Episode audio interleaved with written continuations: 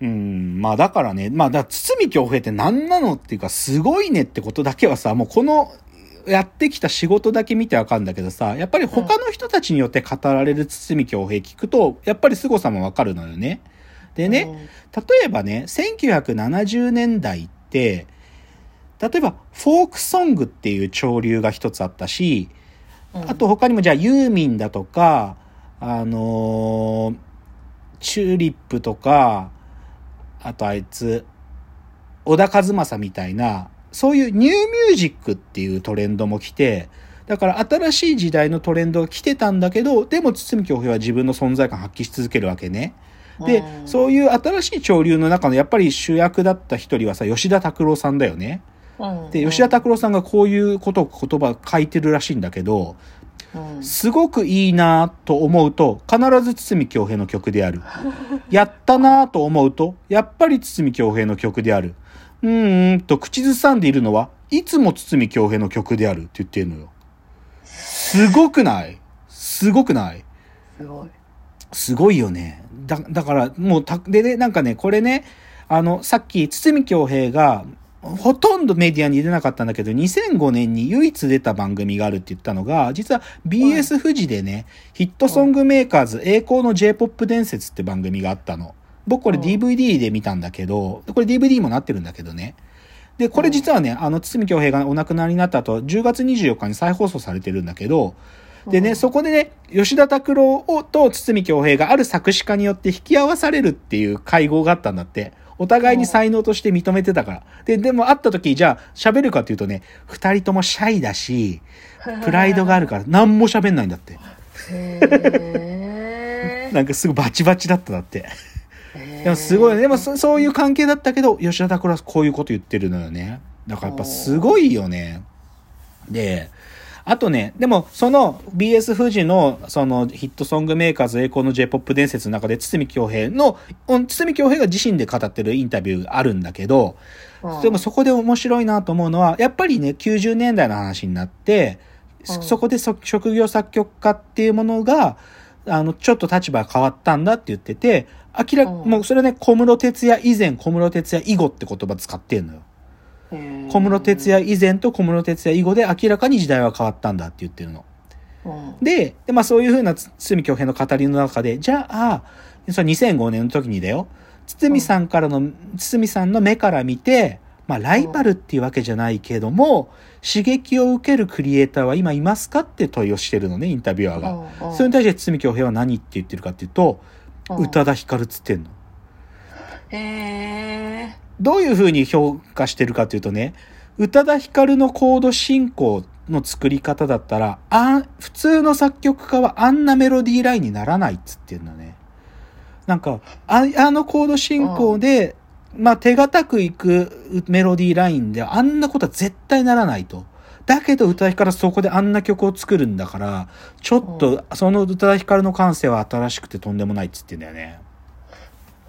とそのコード進行とあれが全然わかんないけど、そうそう。まあすごいってことでもね、なんかね、それね、N, あの N スペの方を見てもらうと、堤京平のコード進行の操り方の凄さとかちょっとわかるんだけど、うなんかね、例えば、木綿のハンカチーフって、うん。その、ベーシックにかん考えると、恋人よーっていう部分は、うん。A、うん。A っていう A を繰り、A メジャーを繰り返すコード進行らしいの、普通は。うん。なんだけど、恋人よの、よのところに、堤京平はね、A メジャーセブンスを使ってるのね。これ常識的にはありえないらしいの。なんだけどそれ弾き比べてみると、恋人よの A メジャーセブンスで追加されたその1音が光り輝いてんのよ。曲の感覚全然違うようになってんの。もうね、それね、き聞いてみるだけでわかる。え、A、A で恋人よって歌うか、A、A メジャーセブンスで歌うと、恋人よ、パーンって最後になるその音が超輝いてたりとか、あとね、探す、探す、探すつもりだってあるじゃん。ここの部分の、探す、探すの、うーって音に二つ落ちるじゃん。探す、うつもり。普通の作曲家はね、このうーなんてことできないんだって。探す、探すつもりだって言っちゃうんだって。なんだけど、この、うへーー、うーっていう、この音階が、この楽曲のこの部分を光り輝かせてるんだっつってね、すごいのよ。もうでも、それは言われるとわうかる。ん、でね、これね、僕、だから見逃したの超残念だったのが、その、11月15日に、かんテレ朝のカンジャム完全燃焼で、このね、うん楽曲の作り方について、堤京平の影響下にあった作曲家やヒャダインとかが、堤京平の作曲法について解説してるらしいんだよね。で、カンジャムってさ、なぜかさ、配信系で見れねえから、あ、そうそう、どっかで映像手に入れなきゃ見れねえんだけど、そういう語ってるらしくて、めちゃくちゃいいらしいんだよね。評価も高いの、この番組のうん鈴見京平会が。だからそれね、聞いてたらもっとすげえ、よく分かったのになと思うんだけど、ただまあそういうのもさ、どっちかというと、なんかそんなこと言われなくても、堤京平の曲たち聞くだけで、ほんとこれもなのあれもなのみたいな。で、しかもそれが全年代でさ、ええー、みたいなさ、うんこの驚きだよね、やっぱりすごいのはあす。ごいね。そんなことあるんだね。そう、っていうね。だからやっぱ僕は堤京平すげえなと思うんですよ。っていうので、ちょっと今日ここまでは堤京平さんのとにかくすごい、もうとにかくすごいとしか言いようがないんで、はいまあとにかくすごいっていう話で、だから今日ちょっともう、こっからは堤京平さんからちょっと離陸して、もうとにかく今日は僕が好きな音楽の話をしたいわけです。はい、で、ちょっと、ここまでは作り手というか作曲家の話だったけど、ちょっと歌い手の話したい、ここから。はい。でですね、つまりシンガーの話なんだけど、はい。じゃあさ、吉峰さんこう聞かれたら誰って答えます日本一の歌唱力を持ってるアーティスト、誰ですか？美空ひばり。あ、美空さんって答えだね。まあ、それは多分一つの答えだと思うよ。時代で言えば。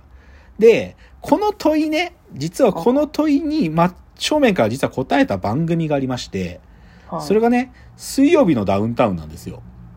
はい。水曜日のダウンタウンに、にあの、2014年、もう6年前だけど、水曜日のダウンタウン2014年にやってた回でね、こういう説があったの。うん宇多田ヒカルの歌唱力が頭二つ抜けている説っていうのがあって、うんうんうん。やっぱり宇多田ヒカルなんじゃないかというわけ。はい、それこそ堤京平も大絶賛した宇多田ヒカルだからね。うんで、どういうふうに、じゃあ、実際どう、それを検証するためにどうしたかというと、音楽のプロ、それこそ、あの、ボイストレーナーとか、実際の音楽プロデューサーとか、そういう本当に音楽を仕事にしているプロ200人にアンケートしたの。うんで、うんあなたが選ぶ歌唱力ナンバーワンの歌手は誰っていうので検証したわけ。うん、で、これ、もう、6位から言っていくけど、うん、実は6位が宇多田ヒカルなの。へーは発表、発表、6位宇多田ヒカル。だから宇多田ヒカルは頭2つ抜けてたわけじゃないんですよ。順に行こうか。次5位、吉田美和なんですよ。へー10票まあ吉田美和さん僕も好きだよ。吉田美和さんって何が好きかっつうと、なんていうの、僕の中では、ユーミンを倒すっていうことを明言するところにかっこよさがあるんだよね。打倒ユーミン。だって、僕さ、爆笑問題の太田さんがさ、昔言ってたんだけど、吉田美和が、そのね、高校卒業、北海道の高校卒業する時の、高校、卒業式が終わった後に吉田美和が舞台に上がって、最後にみんなへの贈り物つって歌を歌うテープがあるらしいんだけど、うんその歌歌い切って、もう会場がうわーってなってる時に、ユーミン倒すぞっつって、東京出てきてんの。かっこよくない？漫画だ。漫画でしょ？で、よでよ吉田美和5位なん。でも5位。で、これ4位意外だけど、夏川りみさんなんだって。涙そうそうの。で、3位が Superfly らしいんだよね。 Superfly 3位。で、2位が久保田利伸なんですよ。え、意外。18票。え、でも久保田利伸すごいよ、やっぱり。え、でもそんな、そんな、こんな上位に来る？いや、来るね。来る来る。来るよ。だって、久保田敏信のさ、あの、ミスチルとか小林武史がやってる、あの、AP バンクフェスっていうフェスがあるんだけど、そこで久保田敏信出てきて、ララララブソング歌うときに、なんか、なんも、こう、MC でなんか喋ったりせずに出てきて、歌いますって言って、回れ、回れって言ったとき、もう会場、ブワーってなんだから、うわーってもううわ、歌、あまりのうまさに、会場がどよめくんだから。久保田敏信はやっぱすげえうまい。でも2位、18票。で、実は、ぶっちぎりの1位。で、しかもこれは音楽のプロたちの世界の中では常識らしいんだけど、うんなんと日本で一番歌唱力がある1位、皆さんがそう思ってるのは玉置浩二なんですよ。わあでも玉置浩二もうまいよ玉置浩二、で、これマジなんだって。玉置浩二マジ一番うまいらしいんだよ。えでもさこれさどどどういうこと？中森明菜とか何？除外なのあ全然、もうレベルが違うらしい。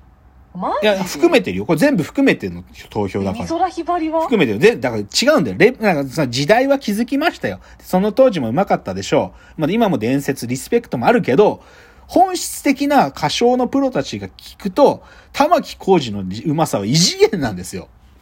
へえいやもうね、でもね、やっぱそれはわかるよ。玉置浩二僕大好きだし。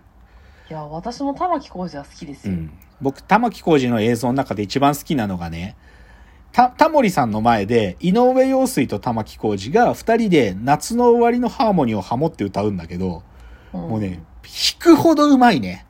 まあ、うまいねつ、僕が見てわかるもんでもねえけど、玉置浩二はうまいらしいんだよ。うまい。とにかくうまい。僕も好きです。玉置浩二大好き。うん夏のハーモニー。まあ、かっこいいよね、玉置浩二。そううね、ん。へえそうなんだ、うん、玉置浩二が一番らしいんですよ。だから、宇多田ヒカルの頭二つ抜けてるんじゃなくて、玉置浩二が頭二つ抜けてるという、うまさという意味でね、歌唱力という意味ではそういうランキングが実は明らかにされたというのが水曜日のダウンタウンでした。じゃあ最後もうちょっとシンガーの話、次のチャプターでしたいと思います。はい